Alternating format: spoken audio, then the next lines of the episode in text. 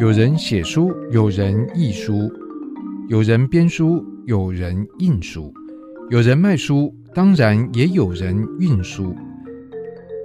在数位时代，从实体转移到线上，许多环节应运而生，工作板块也发生位移。不管怎么说，我们都是做书的人。今天访谈仍然是左岸总编辑黄秀如，秀如你好。嘿，嘉恩你好。嗯，我们上个礼拜其实聊了不少，我觉得蛮有趣的话题啊，包括从你在台大政治系的过程，然后还有你的历练，然后你提到了在从事编辑之前你做了十几个工作，然后你这个编辑做了十五年，所以编辑的工作算是相对来讲是稳定，你就说你就在上面 anchor，你的那个锚就放在上面。锚啊，其实我都是边做边想。其实我并没有想过我可以在这里待这么久，因为我过去的经验，我常常都是短则待几个月，长则待三四年我就离开了。可离开原因是因为你觉得那个事情让你觉得没有意思，或者什么样的？嗯，都有啊。有些时候是我觉得就是不好玩，那有些时候其实就是我所在的那个单位，或者是我所处的那个公司，或者是报社收起来了。不过大部分时候其实是我觉得不好玩，所以那我可以在这边待十五年。你大概可以下一个结论，这个工作还蛮好玩的。你现在仍然觉得当编辑还蛮好玩的？其实我觉得要自己找乐子哎。我觉得什么工作好像都是这样哎，到头来都要自己找到里面能够治愈的这个部分。哎，不过顺道提，你这十五年包括你在新新闻的出版部吗？不包括，我在新闻出版部待了三年。如果要这样子的话，我嗯，那我可能 出版时间更长了。哎，对对对对对对对，可以这么说。但是如果说就只如果只是在左岸的话，是十五年。是，那不过你在新新闻在那时候出的书，跟你现在在左岸出的书的方向也是一致的吗？比较不一样，因为那个时候我们是杂志附属的出版社，所以我们所做的东西比较偏向时事，比较新。这只是比较而已。而、哦、这当然是比较啦，因为其实以当年来说啊，就是二十一世纪初刚开始的时候，纸媒大家都还会看纸本的报纸啊跟杂志，但是现在是个网络时代了。其实昨天的新闻很很容易就被就是呃读者给抛弃了，但是那个时候还不会，所以我们做的东西相对来说还算是新的，比如新的知识啊，新的发生的就是权力结构上面的改变啊等等。可是你现在我会想到是像天堂历史。哦，天堂历史，对，那个也不时事。对对对，那不时事。然后还有佛罗伦斯水悠悠。哦，我都记得，哎呀，谢谢你，谢谢你。也不时事啊。对对，也不时事，但是因为是这样子哈，这么说，呃，嘉恒提到这件事，其实提醒了我一件事，就是说，大部分的人会以呃某一家出版社，或者是某一家出版社它的总编辑来定位这家出版社是做什么的。哎，这是不是因为我们都有一种个人色彩的假定？觉得你这个人是什么样，所以你的带出来就会什么样。对对对对，其实其实不然吗？我觉得这也是一种误解。对，而且这在这件事情当中，我觉得它是抹杀了，就是其他的、呃、一家出版社或一个单位。就虽然我是那个 leader，但是呢，我能够做出这些看起来很秩序缤纷的。诶，这也是我们另一本书，是、嗯、做出这么秩序缤纷的，就是我们可以做有奖征答，就是你在这一集到底提了几个书名？哦，说的也是、嗯，那我会尽量多提一点。嗯，也就是说，我做出这么多秩序缤纷的作品，其实不是我一个人做的，它其实是一个 team。那每次讲到这个的时候啊，我的小编就会想说，哎，你是不是又要讲球赛？当然啦，当然啦，这样讲好了。那个我我以前常常会跟我的那个同事们讨论到，就是什么叫做 teamwork。那我最常常举的例子就是打篮球。那为什么我不讲足球呢？因为足球编制比较大，那我们的编制比较接近是一个篮球队，就是你上场有五个人，然后五个人当中每一个人每一个人虽然都有他自己的位置啊，譬如说你是控卫啊，譬如你是得分后卫啊，你是中锋啊，你是大前锋，还有你是就是小前锋，好。可是那个位置并不表示你只能够待在那个地方，然后做那件事情。譬如说，好抢篮板，只有那个身高两公尺的人才能抢篮板吗？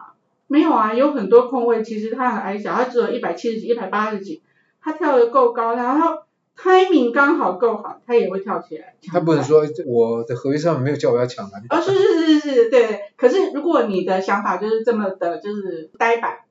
这么的就是不知变通。那很显然，你其实就只能够打就是单兵作业。我们常常在看篮球的时候，也会说某一些人，我就直说好了，譬如说像那个湖人队的 LeBron James，他很厉害，他非常的厉害，他一个人可以打全场，而且他一个人可以得非常多分。还有就是不幸过世的 Kobe Bryant，他们都是非常厉害，个人非常厉害的的球员。可是问题是，他们的球队不会永远都是拿冠军，原因是。他们那么厉害，但是他们对其他的人常常都变得不厉害，不是其他的人不厉害哦，而是当这个整场四十八分钟都看你一个人表演的时候，我就在旁边讲这样。对，然后你知道你在场上跑来跑去，如果你不投篮，如果你不防守，如果你不主攻，你的身体会变冷。然后呢，等到球传到你的时候，你不知道你要怎么投了。于是，那你不知道怎么投的时候，你只好就再把球丢给 Kobe 或丢给那个 LeBron，就让他们去得分。我常常用打篮球这件事情来形容一个 team，就是说，好，虽然我我是控球后卫，我是那个总编辑，可是呢，有些时候呢，我也会把我的控球的工作交给你，然后呢，我不会一直都我自己得分，我会让你得分，这样子我们每个人平均都得分，我们每个人都做了某一些工作，就是你做好你本来的位置，可是你同时也会去就是 cover 你的队友的工作，然后你的队友就来 cover 你。这样子我们才有可能就是会有比较好的胜率。这么讲好了，虽然大家都说就是没有拿到冠军戒指，你什么都不是。可是如果是这样，那一年呢，二十九个球队里头也就只有一支冠军队伍啊。可是呢，球赛之所以这么好看，不是因为那一支冠军队伍，OK？球赛这么好看是因为有二十九支队伍一直不断的在彼此互相的攻击，然后就是防守，就是不断的在那边 play，重点是 play。说到底，看球重点是 play，不是输赢。输赢。可是这件事情很奇怪啊，就是说我们讲到那个出版好，可是你说你讲这么好，我们看业绩，看销量。啊、哦，对对对对。可是这么讲，如果我们这么在乎业绩，我们这么在乎钱，如果你认为钱这件事情最重要的，那么很自然的你会做两个选择，一个选择是。你不要进出版业，因为有别的业种就是更容易让你拿到钱。又或者是你进入我们这个出版业，你绝对不会来选择我们这种人文社科类的出版，因为你们的钱赚的少，赚的慢，赚的辛苦，而且赚的不大容易被看见，就很容易会这样。所以我才说，如果你真的要做我们这一行里面的这个人文社科类的东西，如果你真的不爱，如果你真的不想，不觉得这样子的 play 很有趣，那么。你会做不下去，你就会做不下去。那你如果不是这样子的秉性，其实我也会劝你不要来。我说不要来我们家啦，但是我会去努力。对，有可能 whatever。但我的意思就是说，如果我们摊开来看台北的做那个就是人社科的出版社，其实你会发现热爱这一类别，而且愿意这么辛苦、这么忙，然后这么这么累，然后读这么多，然后呢就是。忍受那种业绩压力的人，其实不在少数啦。我当然不是说是最多数，但是他不在少数。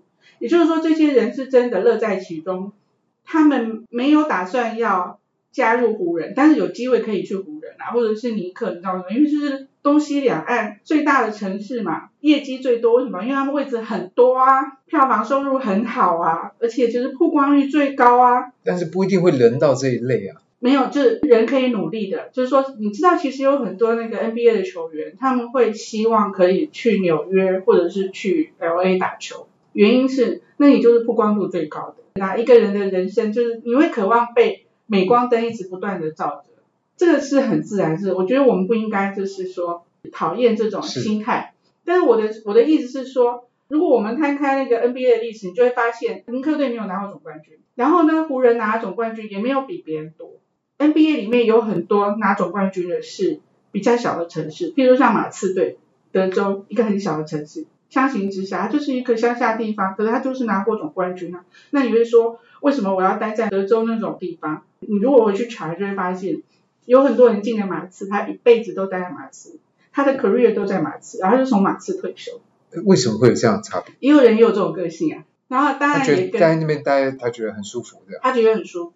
再这么讲，就是当我们想要对年轻人，就是年轻人说啊哈，各位那个年轻的，就是弟弟妹妹，我来跟你们讲，有人喜欢 LA 那样子光鲜亮丽，可是也有人喜欢马刺这样子温暖，互相帮助，然后有团队精神，然后对外国人不歧视，因为马刺有非常多外国人，所以其实我们端出来这么多不同的条件，那在这样子的就业市场上呢，你确实是可以选择你想要的，并不是所有人都想变成 LA 球队的人。从这样听，我觉得可以，就是说你想要营造是那样的一个比较就温温暖，然后 teamwork 这样。对呀、啊、对呀、啊，因为我最喜欢的球队就是马刺跟那个呃旧金山的勇士队，他们都是没有一个人 outstanding 那种特别的。没有，他们有很多人都有 outstanding，可是他们不会因为有一个人 outstanding，所以其他的人就会没戏唱。这点蛮重要的。哎，不过你要贯彻这一点的话，也不一定要透过人文社科类的书籍来打造那样的团队啊，你还是可以做，比如说你也可以做运动类的书，不是吗？啊，有啊有啊，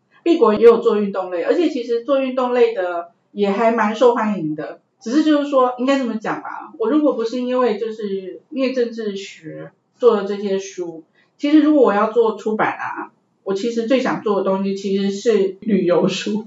旅游书，现在但是不是吃吃喝喝那种，其实是譬如说去哪里可以小旅行，然后呢，或者是说你可以去爬一个小山，我也没有要做什么爬圣母峰，没有没有没有，我不是那种个性的人，你就知道我没有要爬山，我没有要爬，没有要挑战什么，没有没有没有没有，我爬焦山去了。可是你出的书，从那人文社科来讲，都不是焦山呢。啊，对，但是我也不是 K two 跟圣母峰啊，因为其实那种东西，我们这个人文社科类也有真正非常困难的书。那我我自己觉得啦，那些这么困难的挑战，其实都可以去挑战。可是如果我们没有那样子的呃作者，我们没有那样子的译者，我们没有那样子的编辑，而且我们没有那样子的行销能力，其实你去圣母峰就是死在那边。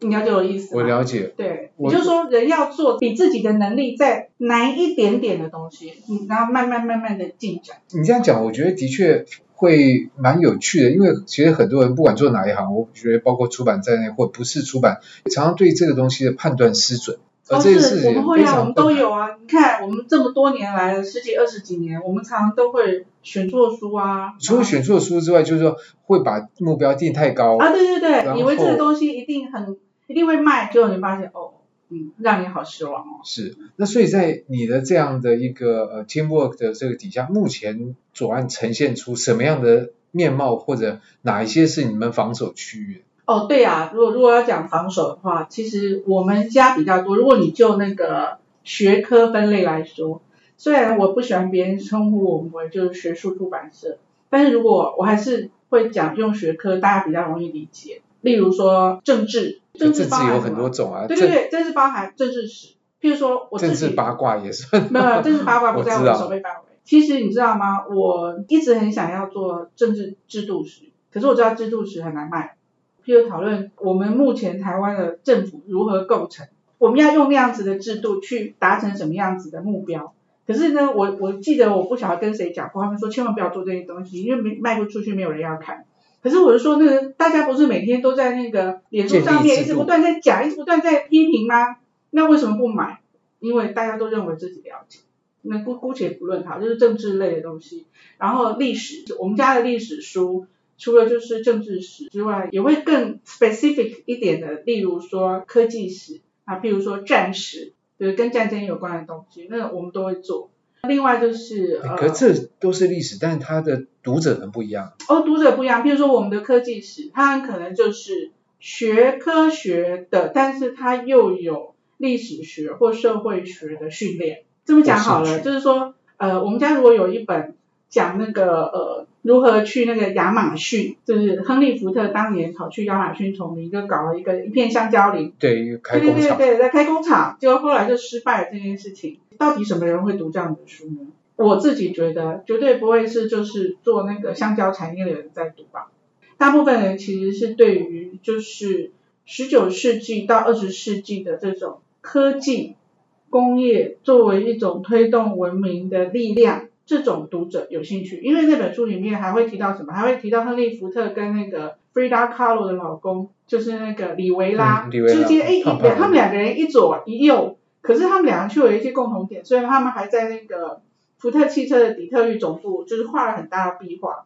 那是什么呢？因为他们俩同时相信科技可以改变世界。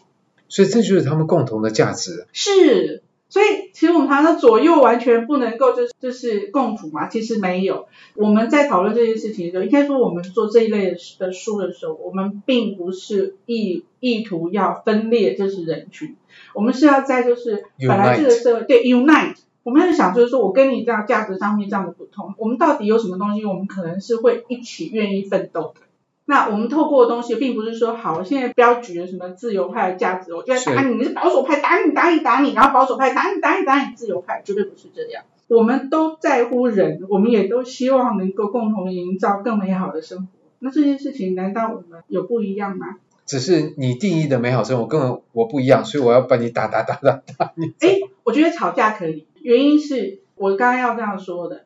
我们之所以会打别人，原因就是因为我们不理解。所以在我们家的，我们还会有另外一条线，其实是透过人类学跟社会学式的方式，去逼近别人是一种怎么样子的群体，让我们对别种跟我们看起来不一样的那个那个族群有更多的理解。你这个的想法，就我觉得更值得 敬佩了。为什么？因为你去看台湾的大学里面，那个考进人类系的、考进社会系的一大堆的爸爸妈妈，就叫小孩要赶快转系，表示我们这个社会根本不认识社会学和人类学的用处。是，他们也老实说，他们也不认识政治学，因为他们觉得这谁不会。然后他们有很担心我们考政治，啊、就是政治或者是参与公共事务，不是只有投票。就好像好，今年我们年底要复决，就是要不要让十八岁的国民有办法可以投票。单单就这件事情来说，我觉得在家庭里面，爸爸妈妈跟他们的孩子们就要去讨论，为什么我们要把就是一个投票的那个资格从二十岁降低到十八岁，这是很好的家庭教育诶。但我很怀疑有多少人，或许你可以来想办法来引导这样的讨论，不然我想这样的话题很难出现在。没有，这件事情其实也是我这几年我们在开发的。以前这样讲好了，我们会做就是民主在美国，没有，至少我们常常谈，对对对，我们常常谈美国人怎么样子，欧洲人怎么样，好像讲的我们的社会的进展，社会的那个就是人心，或者是我们的对这个民主的信念跟他们一样，其实没有啊，我们就是一个就民主这件事情来说，我们是一个比较就是晚进的、比较后进的国家。当我们直接把就是欧美的东西搬过来套在我们的学生或套在我们年轻人身上，或套在我们的爸妈身上，好，大家都很不适应，因为你根本不那样子相信嘛。其实我觉得这就是我们这类出版社应该要努力的，而且也很值得努力。这么讲好了，以前当我还在念大学的时候，我跟我爸妈说，好，我要去念政治系的时候，他们是极力的，哦、对，他啊，因为你是哪里？你是调个派系。可是现在其实我们会有我们这一代的人，就是已经身为。为人父母的时候，我会鼓励自己的孩子去念政治学、念社会学、念人类学，或者是念跨科系的。即使你是个医生，你也应该要读社会科学里面就是跟人有关的事情，才能够了解。特别是人类学跟对对对对这个社会学。是是是。所以在这个部分，也是左岸现在在，或者左岸的同事在跟。对对对对，是就是我们这整个 team 在做的事情。只是说我们每一个人呢、啊，就是有自己的位置，可是我们有 overlap 的地方。那那种 overlapping 的地方，某种程度来说是我试图，就作为左岸这个 leader 在这里面，对对对对对，我跟你之间，我们会有我们自己每一个人的专业，那种专业当然跟你自己的兴趣有关了。可是我跟你之间，我要设法去找到我们两个可以共同对话的那个部分。那那个部分是什么？就是两两，因为我们有四个人嘛，所以我们会两两。然后构成出来，你就会发现，我们不会只有单独的四个领域或四条线，我们就会有，你很难说，它可能可以变成八条。不过我有点好奇，像这样的一个方式，那当每个人的立场不一样，他的专精的领域不一样，他看待都会看到同一件事情，那这时候你怎么去面对假设有的意见的分歧呢？哦，我举一个简单的例子就好了。就有一次，我们不晓得在讨论一道什么事情，那我们的意见不大一样。那个意见其实只是决定我们要怎么对通路说什么事情，但是我们四个人的意见都不一样。然后我们因为这件事情要对通路说什么，我们大概讨论了一个小时。因为我的同事还蛮了解我的，其中一个同事就说：“你干嘛不自己决定就算了？”其实他并没有就一开始就这么说，因为我同事也知道，然后他们都已经讲完，他说：“你干嘛不自己决定就算？”我还没有说，另外同事就讲说。这就是民主必须要付出的代价。我要我的意思就是说，在我们左岸常常就是花很多时间沟通我们彼此不一样的，我们没有到理念冲突啊，但是我们确实对某一些做法我们会不一样。不一样的时候，我会问，那你为什么会这么想？